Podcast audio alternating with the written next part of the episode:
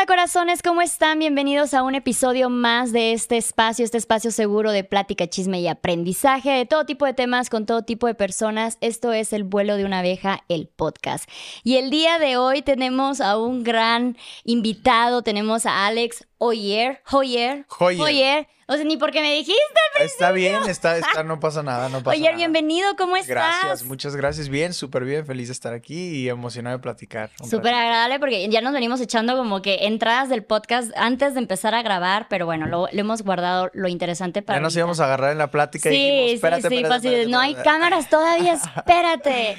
Oye, estuve leyendo tu biografía, por así decirlo, y estás muy cabrón. Tienes 24 años, 25, ya 25, cumplí ya cumpliste, 25, sí. felicidades. Gracias, gracias. 25 años y todo lo que has hecho ya con, con tu profesión, con tu pasión, con tu vida. O sea, yo a los 25 años seguía saliendo del antro nada más pedí pensando en qué puti vestido me iba a poner el siguiente fin de semana. Que está súper bien. Era lo único que tenía en mente y digo, la pasé a toda madre. Claro. Pero justamente hablábamos de esto, de cómo ya las nuevas generaciones cada vez se vienen como más vivas. Tú empezaste súper chiquitito. Sí, bueno, yo empecé en realidad a, a meterme a la música como a los 13 años. No. Yo desde, desde Haciendo morro... Ah, ¿Ok? yo, yo desde morro así de que... Desde que tengo memoria yo lo que quería hacer era futbolista. Eh, ese era mi rumbo, yo quería irme por allá. Mi papá, yo vengo de una familia musical 100%, tanto mi mamá, del lado de mi mamá, y bueno, mi papá es, eh, lleva toda la vida dedicándose a la música, de eso hemos, de eso hemos vivido. Eh, entonces, como que yo la música siempre la he tenido súper presente en mi vida, pero en lo personal, como hasta los 13 años, empecé a, a intentar. La guitarra fue lo primero, mi primer acercamiento con, con la música fue, fue con la guitarra. Y, y bueno, de ahí fue como, fue un avance, ¿no? Fue como todo un proceso de, animarme a, cantar y a probar otras cosas y, y- y a meterme en el mundo de la música. Lo hice un poco a escondidas porque como mi familia era, todos eran músicos, no quería esta presión, como que yo sentía de que... Ok. En donde vean que tengo ahí un gusanito por la música, se van a ir así full de que clases y tal. Y yo todavía no estaba seguro si era algo. si Qué era como- loco que digas que lo tenías que hacer escondidas Sí. teniendo una familia musical. Sí, porque pues justo como que yo no estaba seguro y, y según yo en mi mente, eh, pues mis papás iban a hacer así, sí, Sí, ya, claro. música y canta tal. Y yo no, yo no sabía si eso era lo que yo quería. Al final siempre me ha gustado, te digo, pero... No querías esa presión. Exacto, pero pues jamás iba a existir también. Yo, mis papás son súper relajados y siempre han sido súper, eh, me han apoyado muchísimo. eh, y bueno, cuando empezó todo el proceso de la música, igual, como que ya me dijeron como, pues dale, o sea, sigue avanzando y, y a como tú quieras, a tu ritmo y tal. Y, pero las cosas se fueron dando, o sea, fue, fue muy loco porque justo empecé a, como a los 14, 15, surge lo de la audición de la voz. Eh, fue súper random, así de que un día, de, ¿quieres ir a audicionar y tal? Fui y quedé. Después fui, vine a México, fue la primera vez que vine a México, así de que, Sí. ¿sabes? Llegas a la ciudad, llegas a Televisa, llegas a todo esto de, de- de- del entretenimiento. Y estaba así yo en un morro, así como que, ¿qué estoy haciendo Súper acá, no? sí. Y, y bueno, de ahí fue co- como empezó todo. Tenías que 16 años cuando empezaste lo de la voz. Sí, correcto, 16 años en el 2013 y luego ya en el 2014, que fue el año donde en realidad estuve en el reality, eh, pues ya tenía 17 años. ya. Súper chavito. Pero súper cha- y, la neta es que chavito. cero tenía experiencia. Yo llegaba súper verde a todos lados, no sabía cómo hablar, cómo pararme, cómo... Pero pues creo que fue una gran escuela. O sea, estar en un foro como el de La Voz y así era súper, súper imponente y era como... eh, yo veía mucha gente y sobre todo los compañeros con los que compartí pues, el- en el año en el que estuve, era pura gente con un montón de experiencia, músicos. ¿Igual de tu edad o más No, grandes? yo era el, ¿Tú eres yo era el más chiquito? pequeño. Sí, yo era el más pequeño, lejos, lejos, lejos. Era mucha gente mucho más grande, con más experiencia. Qué divertido. Porque igual y siento que a esa edad también como que logras nada más disfrutarlo como mi pasión de, uh, me estoy divirtiendo en esto. Igual y no es esta presión de tengo que ser exitoso y tengo que triunfar. Pues sabes que, en, o sea, en mi caso fue un poco al revés. Y sí, fue al revés. Y hoy no me arrepiento, pero sí como que hoy digo, lo hubiera, me hubiera relajado un poco más y lo hubiera disfrutado porque eh, sí fue una experiencia súper linda y estar ahí con, ¿sabes? Estar con Ricky Martin, me tocó estar con Ricky Martin y, y aprender... cuéntame más. sí, sí, cuéntame más de Ricky, sí. Bueno, Ricky es brutal, es un, siempre lo digo, fue un tipazo y nos trató increíble, nos invitó a su concierto, nos puso, o sea, nos, siempre que, que, que lo veíamos era, era increíble con todos. Eh, pero sí, justo que dices eso, creo que me hubiera gustado tener más de eso, como más vivirlo por ese lado, de disfrutar, de ah, lo que pase, pero como que me rayé mucho en tengo que hacerlo bien, perfecto, y tengo que hacer las cosas. ¿Crees que porque tenías esta imagen de tus papás que ya habían tenido éxito en la música, que tú tenías también que llegar a ese punto? Eh, puede ser, puede ser que sí, pero más que por mis papás, como que... A ver, yo siempre he sido así. Yo, yo siempre he sido como una persona que, que cuando se me pone una expectativa, o más bien yo me la pongo a mí mismo cuando estoy dentro de algo que sé que tengo que hacerlo bien, como que dejo disfrutarlo. Hoy ya no, hoy ya aprendí a relajar, a soltar un poco eso. Pero como que siento que era un tema mío. Yo solito me ponía esta presión y yo solito me ponía este trip de no puedo decepcionar a, mis papás, no puedo decepcionar a mis amigos, a la gente, a todo, todo el mundo que quiere que me vaya bien y quiere claro. Entonces creo que más bien va más por ahí, más que por sentir que, que, mis papás y demás. Y es que justamente en la música, hace poco tuvimos una invitada que también es una muy buena amiga, que es este, compositora, cantautora. Ok. Y ella, por ejemplo, se dedica muy tranquilamente a escribir sus canciones, no es como que esté dando conciertazos ni, ni todo este show. Y dices que en la música uno tiene la idea que la única manera de considerarse exitoso es estando llenando conciertos y haciendo videos musicales. Entonces, la música mucha gente que se dedica a la música realmente lo hace por amor al arte. Claro, es mucho más que eso. Entonces como que no espera este, pues este boom precisamente y mucha gente obviamente no, no llega a tener este boom. Sí, sí, sí. Y es como esta presión un poquito de si no tengo ese boom es que no fui exitoso dentro de la música. Justo, o sea, qué, qué importante que menciones esto porque siento que cada vez más hay que romper con eso porque lo acabas de decir, la música al final es arte, es, una manera de expresar eh, sentimientos, expresar lo que llevas dentro, tus ideas y, el éxito yo siento que es súper relativo. Sí. O sea, es algo como que... Eh, ¿Qué es el éxito? Es diferente para cada quien, ¿no? O sea, una persona, un músico justo que, que toca en, en, un barecito toda su vida y él es feliz, pero porque está tocando música y porque le encanta que la gente disfrute cómo toca la guitarra, cómo toca el piano, como... Siento que ahí está el éxito, ¿no? yo, yo hoy entiendo que lo más importante es, es que mientras estés haciendo algo que te haga feliz, realmente feliz, y sepas que donde estás, no estás como pasándola mal, o sea, siento que el proceso es, es, lo más lindo que tenemos. Ya, y, eso lo aprendí. Por ejemplo, hoy, hoy vivo mucho el proceso de crear música y, y, lo disfruto mucho.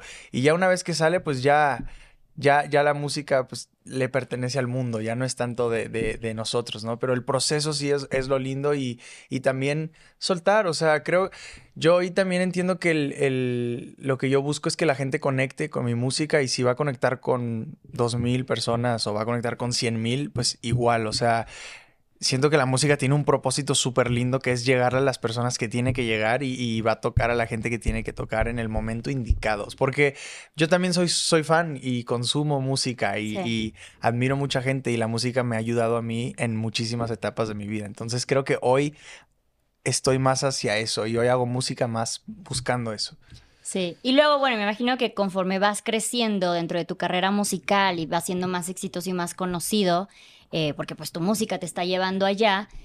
Sí pasa, incluso Jim Carrey lo dijo, así de que ojalá todos tuvieran la fama y sean millonarios para que se den cuenta que esa no es la felicidad, porque luego entre más fama tienes, pues tienes menos libertades, menos privacidad, hay más tensión, hay más críticas, hay más opiniones, entonces incluso se llega a ver muy, borroso en ciertas partes.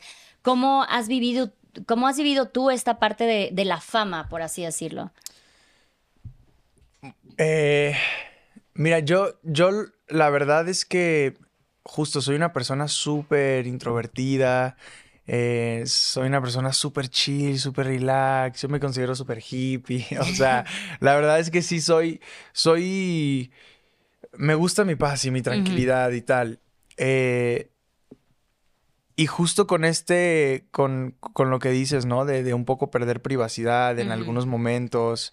Eh, a ver, y, y, hay niveles, ¿no? De, para todo, hay niveles de fama y tal. Yo todavía no llego a ese nivel de que no puedo estar tranquilo en la calle y no puedo salir. Que existe eso y lo pienso y también justo como que digo, no sé si. Ajá, no sé si. Sí, sí, te da miedo, claro, porque creo que la privacidad es de las cosas más más cool que existen y más lindas y el momento que estás solo y de que puedes salir a la calle y caminar a gusto y disfrutarte un día tranquilo, normal, eh, son de las cosas más cool que existen y lindas, ¿no? Y, pero sí, 100% es parte de, es uno de los sacrificios y muchos, ¿no? Uno de los muchos que hay que hacer.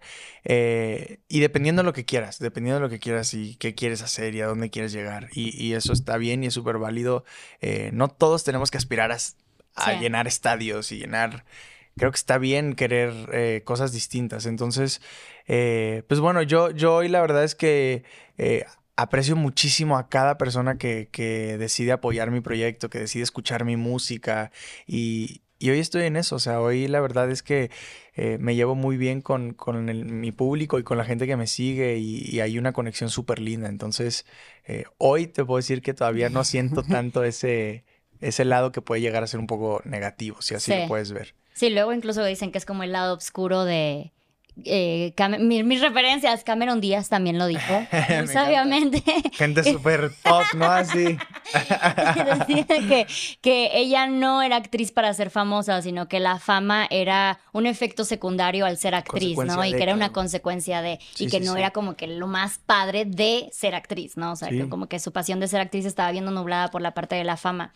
Oye, yo, yo te quiero ahora aquí voy a sacar mi cuchara porque yo me dedico a hacer contenido también en redes, dedico a hacer blogs diarios todos los días, en los cuales mi hija a veces sale, mayormente todo el mundo ubica a mi hija es la estrella del show, aunque no esté todo el tiempo, ¿no? Y hay como que una conversación, de hecho, Hace poquito salió un video de una chica leyendo una carta anónima de un niño que estuvo eh, con padres creadores de contenido o padres famosos que lo tuvieron en el ojo del huracán también toda su vida. Y él decía de que no es horrible porque yo era como que el empleado de mis papás y nunca tuve esta infancia y no respetaron mi privacidad y todo eso. Obviamente mucha gente me empezó a decir a mí de, ay, es lo que le estás haciendo a Gaia, ¿no? Y yo creo que hay niveles, pero quiero que tú me digas que en tu caso, igual y no sé si por tus papás tener ya cierto grado, eh, cierta fama, cuando tú, o sea, tú, creciste en, en, un hogar ya de fama, de, éxito musical, y aparte empezaste muy joven en el espectáculo, con la voz, teniendo cámaras, reflectores, desde muy chavito. Si sientes tú así como de que no sé si, no, no, sé si decirte como un resentimiento, o sea, ¿te arrepientes de no haber tenido ese lado de infancia fuera de los reflectores o algo por el estilo? No, a ver, en, en mi caso, la verdad es que no. Yo, yo, gracias a Dios, la verdad es que mis papás cuidaron muchísimo eso y, y te puedo decir que tuve una infancia súper normal y fui niño normal y, y este y disfruté muchísimo mi infancia. O sea, yo recuerdo mi infancia con mucho amor. Eh, la pasé brutal, la pasé brutal, 100%. Eh, pero bueno, también, también es cierto que, que un tema súper importante hoy para mí es la salud mental. Y porque pues he tenido mis momentos súper oscuros y he tenido mis etapas donde eh, me llegan, conocí la ansiedad por primera vez, como que identifiqué que era ansiedad, ¿no? Este trip de no poder respirar, que se te va el aire y como que no sabes al principio qué es, después lo entiendes y llegas a, a, que es eso, ¿no? La salud mental. Y, y por ahí también como que siento que hoy, eh, que es un tema mucho más presente, debería de empezar a aplicarse un poco a, una, edad más temprana en, la gente y en los niños, como de, cuidar eso y de platicar y de tener terapia y de, que empieces a expresar tus sentimientos y lo que sientes y que no, no seas ajeno a esas cosas. Porque, pues sí, una vez que lo conoces, luego como que identificas cosas de tu infancia que por ahí dijiste, ah, claro, es, este momento me afectó y este momento me sentí, recuerdo que no me sentí cool, no me gustó eso y entonces me bloqueé desde ahí, desde niño y... Y no es que mis papás no hayan puesto atención ahí, pero es que la realidad es que la generación de mis papás no, no tienen la salud mental eh, como súper presente. Antes ir al psicólogo era como, sí, estás loco, ¿no? Así de que es un loco. exacto, exacto. Eh, pero, pero te digo, mi infancia la verdad es que fue, fue algo súper relajado. Fui a la escuela, sí lo que sí tuve fue como mucho movimiento de, de que mis papás como viajaban mucho, eh, no iba, a veces no, de pronto no iba mucho a la escuela, me mandaban las tareas y salíamos de gira con mis papás, entonces me perdía como de muchas cosas que yo quería vivir con mis amigos, eh, de pronto estábamos en México y luego vámonos a Estados Unidos y estábamos dos años en Estados Unidos y era como volver a ser mis amigos, no conocía, como que eso sí lo tuve eh, un poco que venía, era consecuencia de la música y del trabajo de mis papás, pero pero más allá de eso, o sea, de que medios y tal, y estar en el ojo público, pues las redes sociales no eran, no eran, ajá, no existían como, como hoy existen. entonces, creo que por eso, pues tuve la oportunidad también de tener esa vida más, más normal, si se puede decir así. Digo, pero aún así entraste a los 16 años ya al, medio, ¿no? Sí, Sigues siendo bastante chavito y te veo muy centrado y dices que eres muy tranquilo y no eres como que fiesta y par y todo lo demás. Eh, y aún así, o sea, no sientes que a ti te haya afectado haber entrado en los medios tan jovencito, porque vemos casos de Macaulay Culkin, Listen Lohan, o sea, vemos casos como que bien intensos y pues, sí es una preocupación para padres que luego tienen hijos que se quieren dedicar a algo del espectáculo. ¿Tú sientes que a ti no te afectó o qué bueno, te mantuvo? Ah, bueno, a ver, el, el, a esa edad, a los 16 años, entrar y estar en la tele y salir y empezar a recibir crítica porque así como hubo cosas buenas, empezaron a llegar un montón de cosas malas, de, me refiero a comentarios y demás. Obviamente era nuevo para mí, claro que me afectó, a ver, todos somos seres humanos, o sea, creo que, es imposible que no te afecte, aunque sea un, comentario de alguien que ya sé que no conoces a la persona, que esa persona no te conoce, pero no te deja de tocar fibras que, que te molesta, ¿me entiendes? Y claro que me afectó, claro que, que al principio fue, fue algo que, que fue un poco duro, eh, pero pues ahí sí creo que mis papás me ayudaron muchísimo y estuvieron como que como que pendiente de eso y veían y me explicaban de que tú tranquilo, tú enfócate, tú sabes, siempre va a haber de eso y, y Igual ya se la sabían, ¿no? Sí, sí, sí, sí, ellos claro que se la saben, mi papá sobre todo, pues toda la vida lleva en el medio, entonces eh, me ayudó muchísimo, pero, pero sí, claro que te afecta, o sea, al final el, el el recibir una crítica y estar, eh, o sea, compartir, hacer algo para que la gente después venga y te critique, es, es de valientes. Yo por eso respeto muchísimo a todo, a toda la gente que, que hacemos contenido, que que, crea algo y después lo, sube para, para la, gente, le tengo muchísimo respeto porque sí siento que tiene que haber un, nivel de valentía ahí. Sí. 100%. Y no, y luego este típico de, pues, vives de nosotros, vives de los fans, eh, para que eres figura pública, para que todo esto como que... Hay muchos conceptos de ahí que... ajá yo siempre digo es que no, no excusan su falta de educación o su falta de empatía porque otras personas hacen su vida pública o se dedican de los fans o algo por el estilo. Sí, sí, sí, sí. O sea, hay, hay varios conceptos ahí que yo también como que no, no estoy tan de acuerdo.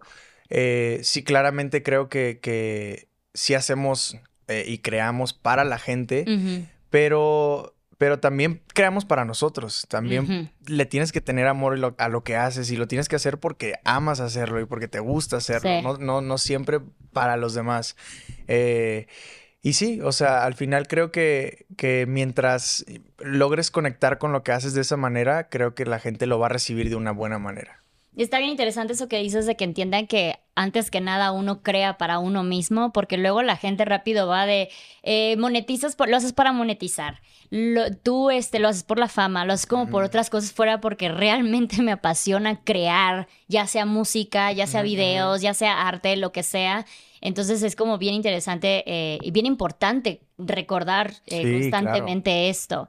Oye, eh, y yo me, yo voy a sacar aquí, yo necesito que me resuelvas la vida. Porque yo viajo mucho, mi, mi, yo me dedico a viajar, ¿no? Entonces yo con mi hija, la verdad, la verdad, no me, no, está nada, no me, no me quejo. No me quejo. Pero mi nena, te digo, tiene un año, diez meses. Entonces, digo, apenas todavía no va en la parte de, eh, educación de ir a una escuela, pero ya lleva tutorías. Igual en sus tutorías, que es básicamente su, su guardería, que le enseñan a pegar papelitos y esto. Pero igual, es de que dos semanas vamos a faltar y luego regresamos y luego nos vamos y cosas así. Entonces, quiero que me digas qué tanto la voy a afectar. ¿Qué, tanto la estoy afectando? No, yo, a ver, eh, yo creo también que, que es importante lo que es. Yo considero que es todavía más importante lo que uno hace en casa que a lo que puede llegar a ser en la escuela. La escuela obviamente es, un proceso súper importante y, y, donde aprendes a, más allá también de, lo, de, las materias y de lo que es el sistema escolar, como el, el, relacionarte, el empezar a hacer amigos, el empezar, creo que esa parte es como para mí la más importante, ¿no? Porque al final cuando sales al mundo real tienes que saber relacionarte con la gente, tienes que saber cómo hacer relaciones, cómo, porque creo que te vas dando cuenta que en la vida las relaciones eh, es de las cosas más importantes que, hay ahí, ¿no? Entonces, eh, pues yo creo que mientras... Del 1 al 10, dime la verdad. Ah. Del 1 al 10 le vas a afectar como un 8. No, no, no te creas. No, no, no, cero. O sea, es que es como muy. Depende, ¿no? Cada caso es distinto, pero siento que lo vas a hacer bien. Tú no te preocupes. Eh. Tú lo vas a hacer muy bien. excelente. Ya con esto yo ya quedé tranquila, con, con, el podcast. Oye, igual, de la misma manera en cuanto a la educación. Yo soy partidaria de algo que se llama World Schooling, que es básicamente como homeschooling, pero viajando, o sea, que en vez de ir a un instituto vas a museos, viajas y todo este show, ¿no? Pero no es algo como que tan común todavía. Eh, y cada que yo digo luego en, podcast de que a mí me ha servido, yo terminé una carrera, sin embargo, yo he tenido más oportunidades en la vida porque viajé, porque hablo inglés, porque me eduqué con cosas completamente distintas a una institución, pues mucha gente se queda como de cómo, o sea, nos enseñaron igual y ya tu generación no tanto, pero en mi generación todavía era el gol es terminar una carrera, ¿no? Entonces, yo trato como de decirles que si tú quieres ser abogado, médico, arquitecto, bueno, esa es una situación diferente. Pero si quieres ser, por ejemplo, músico, si quieres ser eh, otro tipo de, de carreras más prácticas, pues yo lo que, lo que a ti te pasó, se empieza con eh, cursos, se empieza con actividades, con expresiones. O sea, tú sientes que estuvo bien, o sea, está bien que no, no se vayan oficialmente por una carrera, como que mucha gente ve a sus hijos y dice, no, ¿cómo se va a dedicar a la música? Que termine primero una carrera y ya luego se dedica a la música o algo así. Yo, yo, a ver, te voy a ser súper, súper honesto. Yo creo que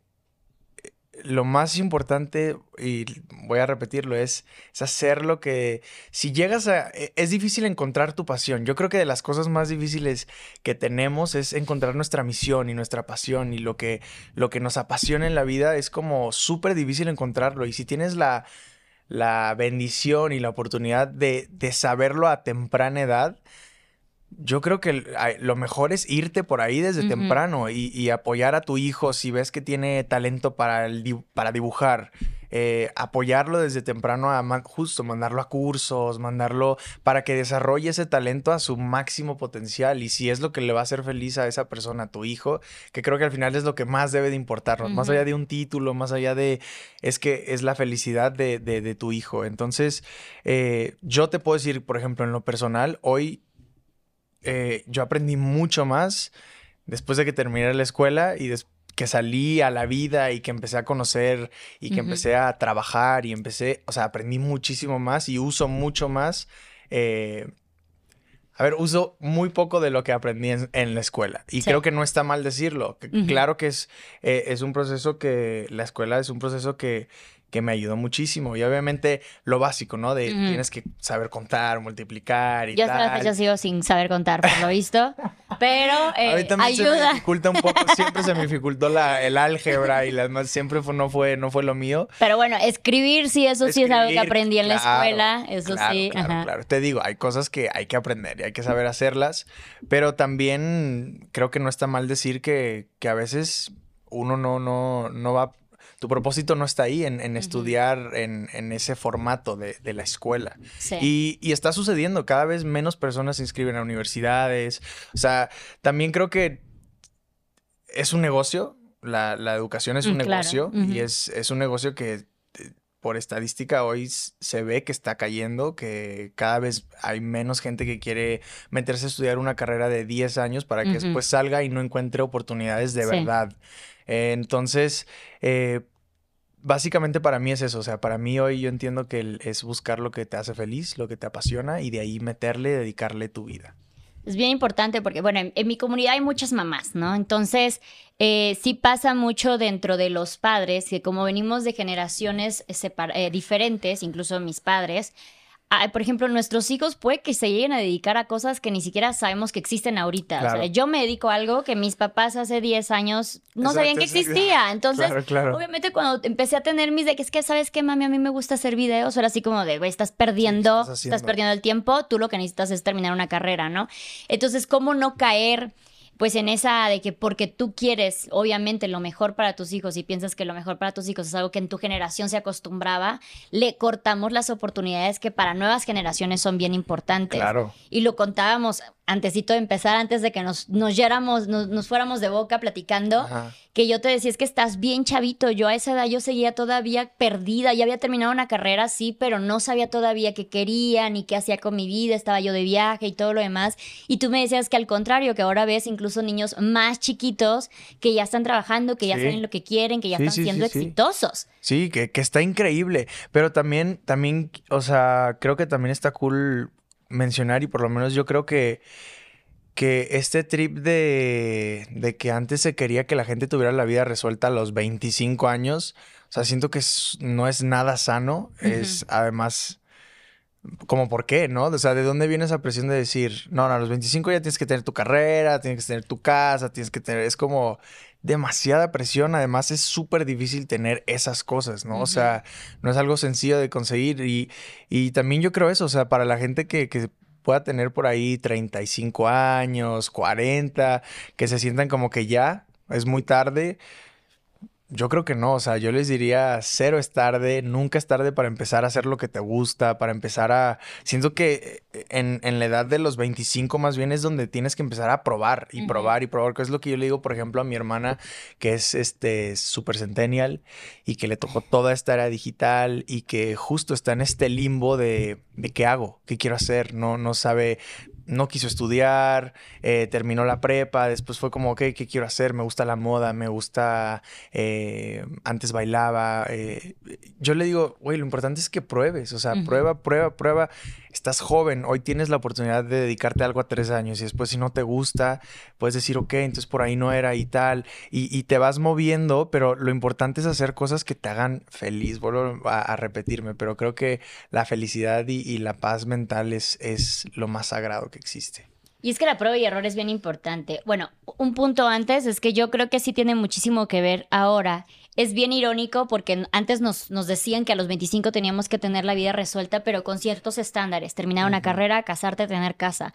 Y ahorita yo sí creo que los jóvenes, los chavitos de las nuevas generaciones, están teniendo la vida resuelta incluso antes de los 25, porque tienen estas oportunidades, ya sea de las redes, ya sea de que las nuevas mentalidades ya no te exigen ahora sí que perder el tiempo en terminar una carrera para que hacia los 21, 22, 23, no sé, la, edad que hayas terminado tu carrera, empieces ahora sí con todo lo demás, sino que ya se nos está dando, bueno, ya se les está dando las oportunidades de no utilizar esos cuatro años o más en, en vez de unos estudios. Eh, que realmente ya se ha comprobado que no siempre, no siempre, si hay casos, pero no siempre te llevan a un éxito profesional, ajá, eh, los puedas eliminar y eh, utilices esos años a la prueba y error, prueba y error, prueba y error. Y yo creo que por eso cada vez vemos a chavitos más jóvenes como tú ya siendo exitosos tan chavitos, porque tuvieron esa oportunidad. Entonces creo que es algo que deberíamos de poner mucha atención las que estamos educando, las que estamos teniendo pequeños que nos dicen, a mí no me interesa la escuela, yo quiero probar otras pasiones por otros lados, pues apoyar esas pasiones en vez de hacer perder el tiempo y el dinero, que también es una buena ah, lana. Claro, es lo que te digo, es un negocio y no es este, barato. Exacto.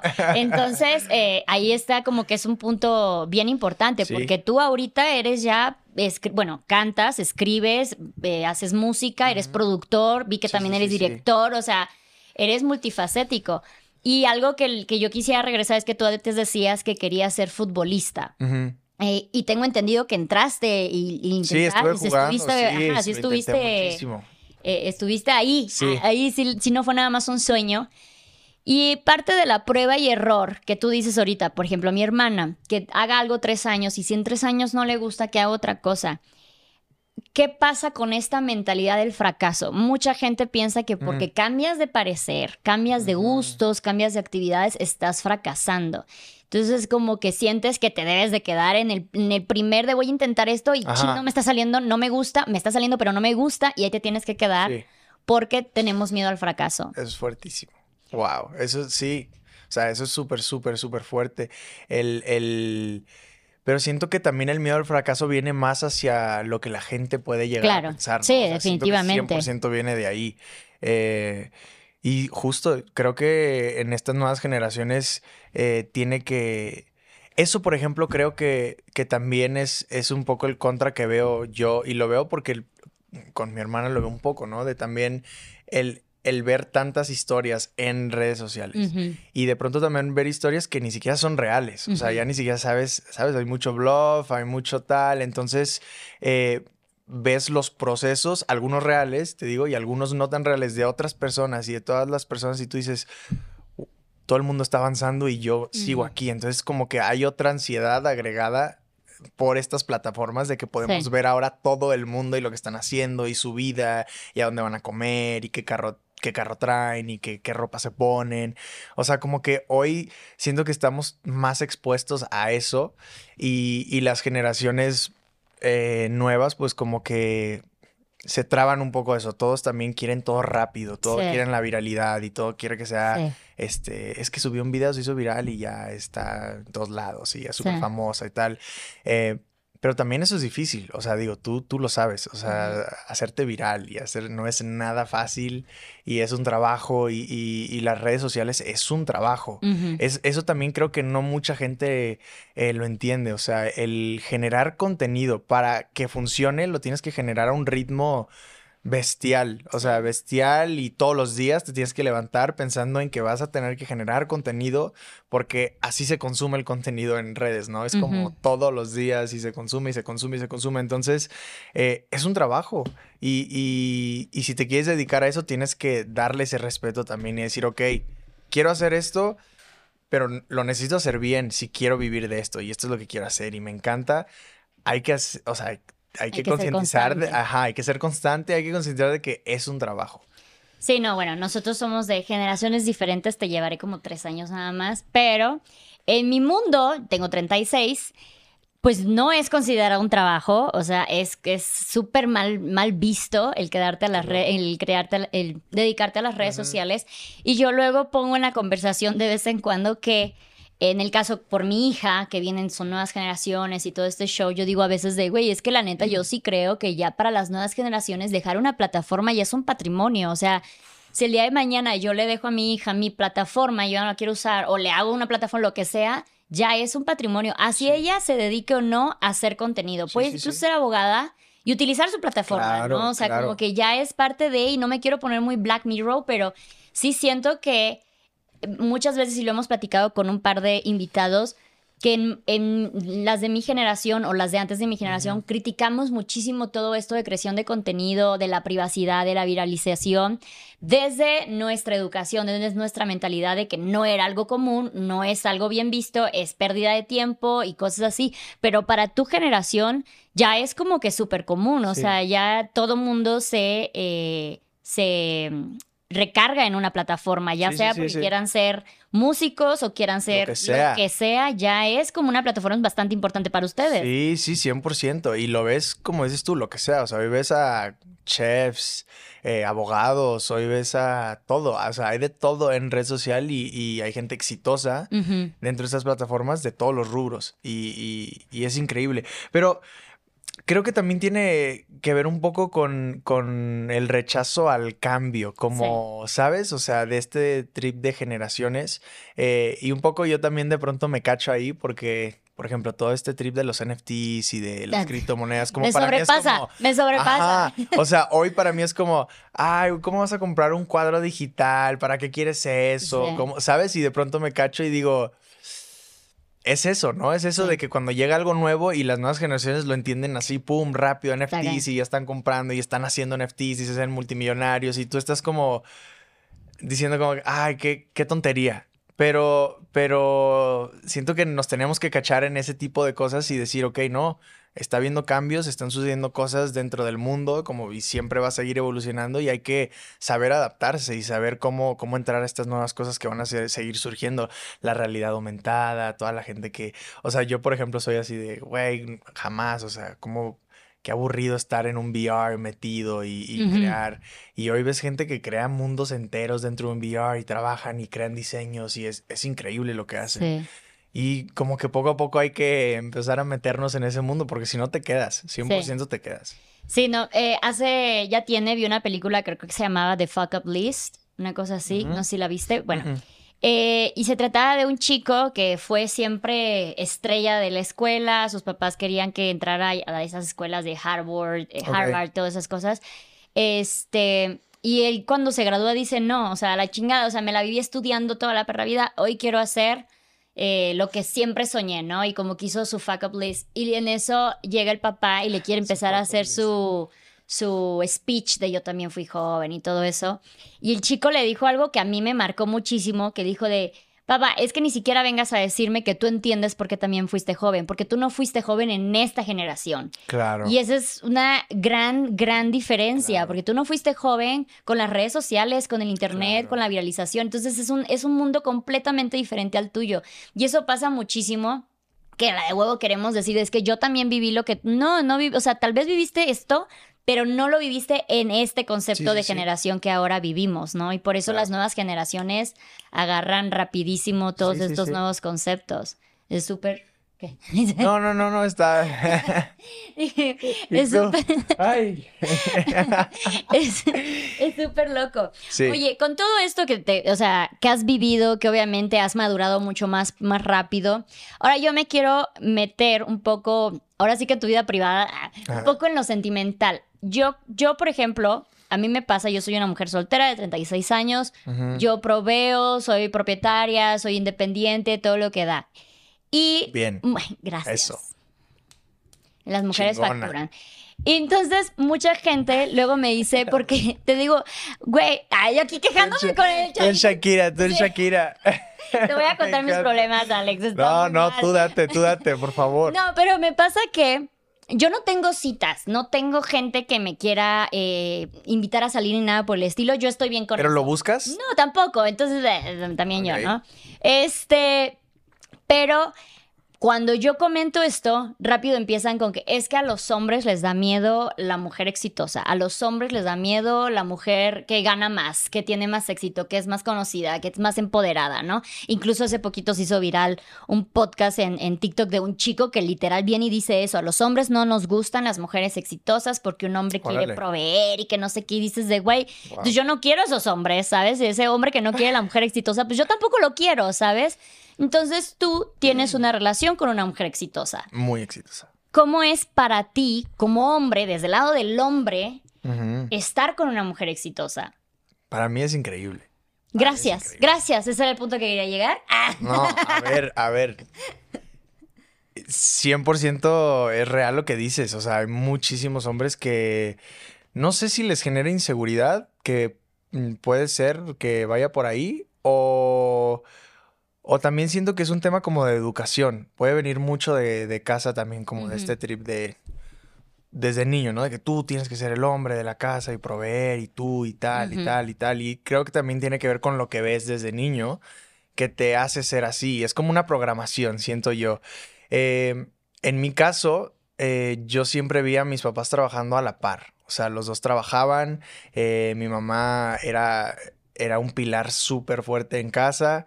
Eh, sí, mi papá era, la persona que, bueno, sale a cantar y, tal, pero pero era como un 50-50, 100%. Entonces, creo que eso, eso hoy a mí también me ayuda a, no ser este, este hombre de que no, no, yo soy el que va a proveer y tú no trabajas, tú quédate en casa y sé una. O sea, como que siento que también ya eso es de, antes. Sí, espero. es un poco de antes. espero. Sí, es de antes eso. Eh, y no, para nada. A ver, a Dana yo la admiro muchísimo, le aprendo todos, absolutamente todos los días. Eh, es una mujer súper independiente, es una mujer fuerte, o sea, realmente lo digo porque la he visto pasar por procesos, llevamos, vamos ya dos años de, relación y la he visto pasar por procesos duros, o sea, llegué en un momento de su vida en donde llegaron cambios a su vida, llegaron eh, muchas pruebas donde ella tuvo que, que ser muy fuerte y, y, madurar y crecer en ese momento y agarrar las riendas de su vida y tal. O sea, decisiones y momentos de que, que, que son como súper importantes en la, en la vida de, de uno y, y, y, para mí ver todo lo que está haciendo, todo lo que construye, su música, su, su empresa, su negocio, eh, eh, es increíble y la admiro y, y para nada me hace sentir inseguro. Al contrario, al contrario, o sea, eh, me motiva muchísimo todos los días. O sea, es una persona que me motiva a ser mejor, me motiva a salir y trabajar, salir y, y seguir como persiguiendo eh, lo que queremos, porque creo que una de las cosas que nos une más es la pasión y el amor que tenemos por la música, 100%. Entonces soñamos juntos, ese, nos imaginamos giras y tal y tal, ya sabes, ¿no? La cabeza te da, te da para soñar, em, pero, pero no, creo que lo que diría yo es que dejen de tenerle miedo compas, tranquilos.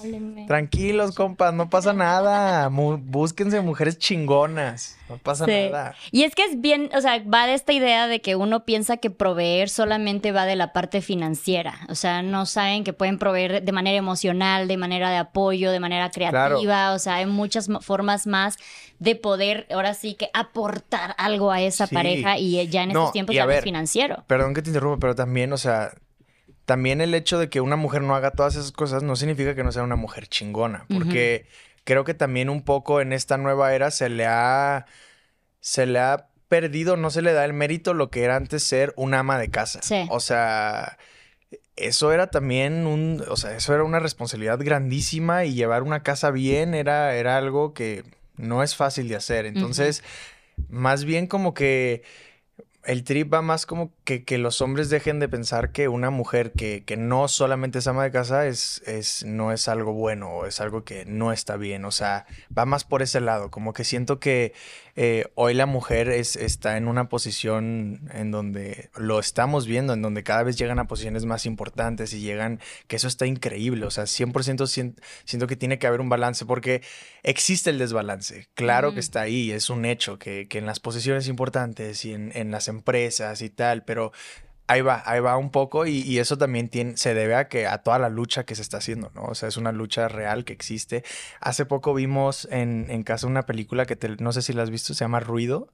No, la he visto, o sea, he visto que están haciendo mucho el review, pero no la he visto todavía. Es una película feminista que habla obviamente de los feminicidios y demás y es brutal, la verdad. Es mexicana, es increíble, está muy bien hecha, pero te, te, te sensibiliza muchísimo al, a ese mundo que, que existe, que por ahí mucha gente como que dice, ay, este, las marchas y el desastre que están haciendo y demás, pero ni siquiera entienden la lucha y ni se dan el tiempo de realmente escuchar por qué están allá afuera luchando, por qué están eh, eh, protestando y por qué hacen lo que hacen y, y, al final entiendes que es un, es un grito de desesperación porque realmente se les ignora y no se les hace caso y no se les pone atención.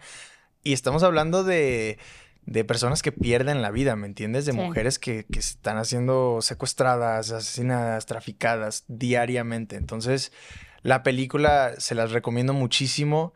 Eh, es súper, súper fuerte, pero sí te sensibiliza con el tema y, y, a nosotros nos, nos pegó durísimo, la verdad. La voy a ver, gracias por la recomendación. sí, le he visto que mucha gente está hablando de ella.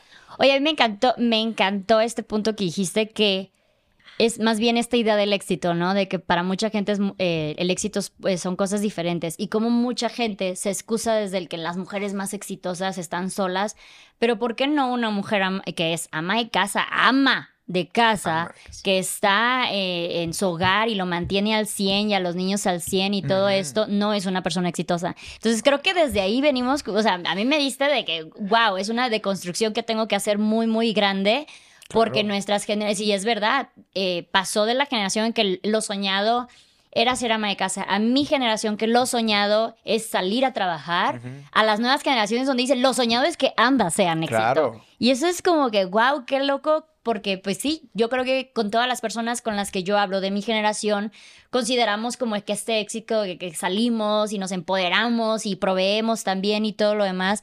Y esto es bien chido que lo digas desde otra generación porque es algo con lo que debemos de empezar a, a, cuestionarnos un poquillo más y eso es bien importante. Totalmente. Y lo que decías de que al contrario, que a ti te motiva, que a ti te, te, te, apasiona y se complementan entre ambos, pues es que eso es una relación. O sea, eso debería de ser una pareja, ni más, ni menos, ni roles de género, ni nada por el estilo. Y qué padre que pues ahora que las nuevas generaciones empiezan a ver las relaciones, porque mi sueño es que mi hija viva relaciones así, ¿sabes? Viva en una sociedad así. Y por eso es bien importante que yo me empiece a deconstruir y tenga estas conversaciones y estas nuevas opiniones de otros puntos. Y, y me encantó eso que me dijiste porque sí me, me, hizo, me hizo mucho ruido como la película. me hizo mucho ruido con la película y fue, fue bastante, bastante interesante. Muchísimas gracias. Oye, ahora que en el camino escuché tu nueva canción cruda que yo juro que me la escribiste a mí y a mi, a mi historia. Gracias. Porque hablabas, bueno, la escribiste en pandemia y hablabas de esta relación. Creo que es una canción bastante interesante porque te cuento rápido mi historia. A ver, sí, por favor. cuéntame, cuéntame. Yo hace tres años conocí a un chico, nos enamoramos, compramos una van a los 12 días, nos casamos al mes, vivimos dos años y medio juntos, nos embarazamos y bueno, ya nos separamos, ¿no? Como que súper intenso. Eh, y cuando nos separamos, y pues yo anuncio que me separo, la cantidad de mensajes de personas de una, yo no sé cómo lo estás superando, cómo te estás sintiendo, cómo le haces para, para lograr salir de allí, para vivir esta cruda que tú mencionas en la canción. Y fue así como que, o sea, le escuché. Digo, en mi caso yo no lo extraño ni nada por el estilo, ya, ya como que lo superé, ya, ya, lo, ya lo solté. Pero si es verdad que se pasa por esa situación y a muchas mujeres les cuesta soltar luego eso, como que nos, nos enamoramos del enamoramiento y luego nos cuesta muchísimo soltar. Y en la, letra que decías de que te tomé como tequila, que literal fue mi historia. Siete shots en fila, vámonos. yo me eché la botella entera, babacito. O sea, yo me fui con todo. Entonces es verdad que luego se vuelve tan intenso y te enamoras de esa intensidad y cuando esa intensidad ya no está pues sí se extraña, como que dices, ay, chin, ya, o sea, quedé, eh, se me hizo bien padre la canción. Oye, ¿y el proceso qué tal? Pues digo, fue muy dramático mi caso, muy, muy dramático, entonces digo, ya llevamos casi el año separados, entonces eh, eh, emocionalmente hablando yo, muy tranquilo. El problema es que tenemos pues una niña de por medio y pues, claro, eso, cambia todo, absolutamente. Sí, sí, sí, la dinámica es otra. Pero sí, es verdad, yo luego uno no encuentra las palabras y a mí me pasa en redes, ¿no? De que cuando yo cuento una historia, mucha gente decía, ah, dijiste lo que yo no sabía decir en palabras. Mm. Y eso pasa muchísimo con la música, ¿no? El, que la gente se inclina mucho en canciones porque no saben eh, decir cómo, eh, cómo, cómo se sienten, no saben expresar lo que sienten. Me gustó mucho la canción, ¿eh? estuvo, muy padre, sí, porque escúchenla este, digo, yo la escuché en Spotify, no sé dónde más la pueden escuchar. En todos lados, en, todos, lados. en todos lados la pueden escuchar. Qué bueno que te gustó, muchísimas gracias. Es una canción, la verdad, que sí habla de, de algo real que en algún momento sentí, ¿no? Que creo que todos tenemos este, este amor así, que te vas de lleno y que ni siquiera piensas, ni, ni siquiera te detienes a ver este, nada. Es como, estoy aquí, listo, sé que me voy a tirar allá y te vas en tobogán, vámonos. Eh, y después, pues, no, no sale bien y, y, te queda esta cruda emocional que, que justo, o sea, como que hablando cuando se creó esta canción, sé que se creó en la pandemia, se creó por Zoom, que fue súper raro porque componer por Zoom era rarísimo, era como esta dinámica de... Eh, cada quien mandaba, hacíamos grupo de WhatsApp, cada quien mandaba un voice note, era así, tipo, yo tengo esta idea, entonces luego teníamos así un montón de ideas, era unirlas y así. Eh, tuve como tres sesiones antes de la de cruda que la verdad no salieron muy bien porque todos estamos como tratando de adaptarnos a esta nueva forma de hacer música eh, por la pandemia.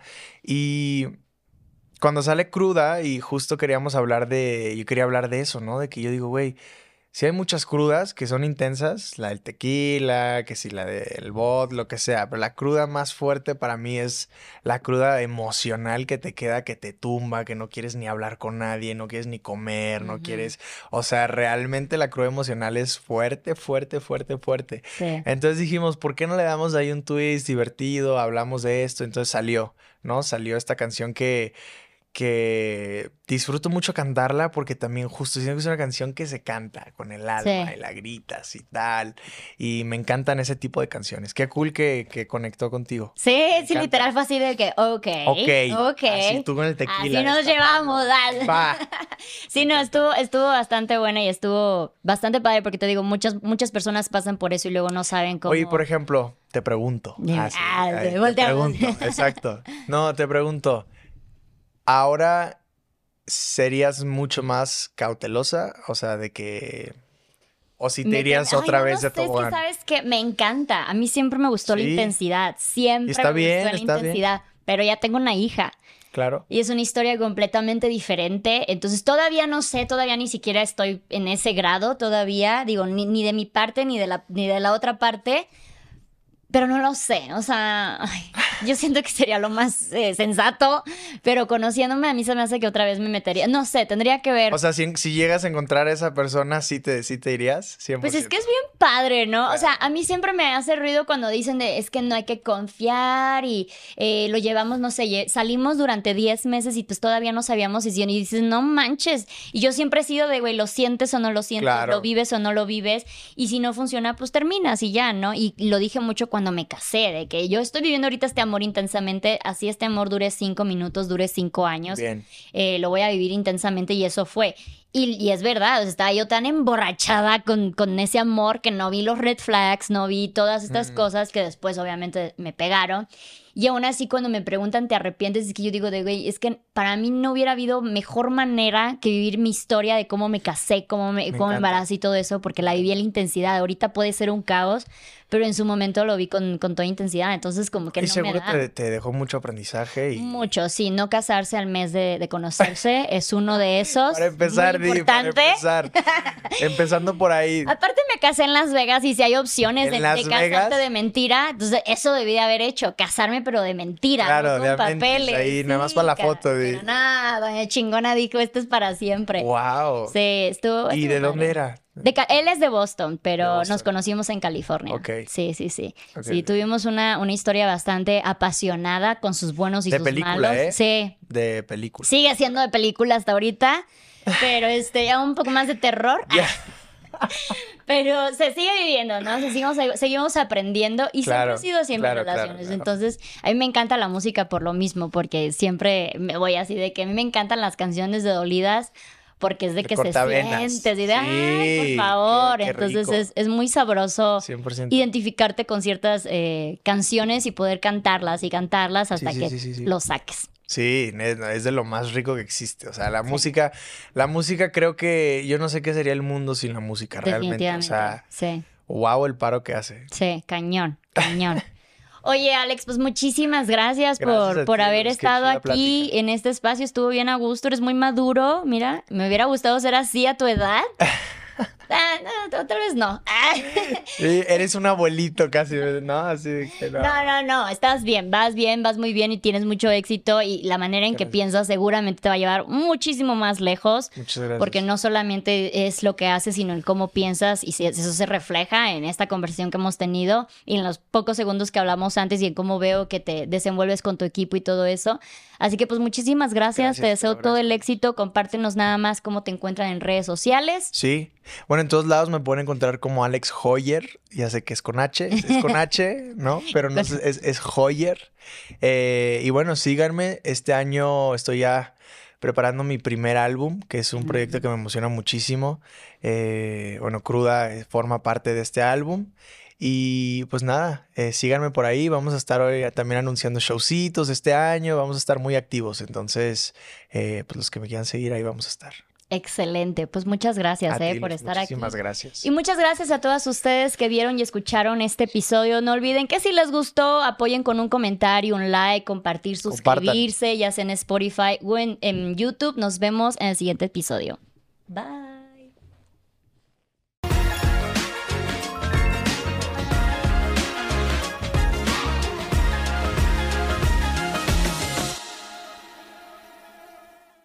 Hola, yo soy Pedro Prieto Y yo soy Titi Jax, y juntos hacemos el podcast auténtico. en donde hablamos acerca de todo. Hablamos de tu expareja, tu soltería, de tu matrimonio tu paternidad y todo esto. con tu pareja. Tienes que escucharnos en cualquier plataforma de audio. Y no te olvides que aquí se tratan temas que tú también piensas y no te atreves a decir. Hola, soy Erika de la Vega y hago un podcast llamado En Defensa Propia, donde converso con mujeres sobre sus procesos de reinvención y transformación y sobre las herramientas que necesitamos para lograrlo. A través de las historias que escucharás en En Defensa Propia, conseguirás la inspiración y la motivación para reconectar con tu poder interior, cambiar tu actitud hacia los cambios y así poder diseñar la vida que quieres vivir. En Defensa Propia. Puedes escuchar En Defensa Propia en todas las plataformas de audio.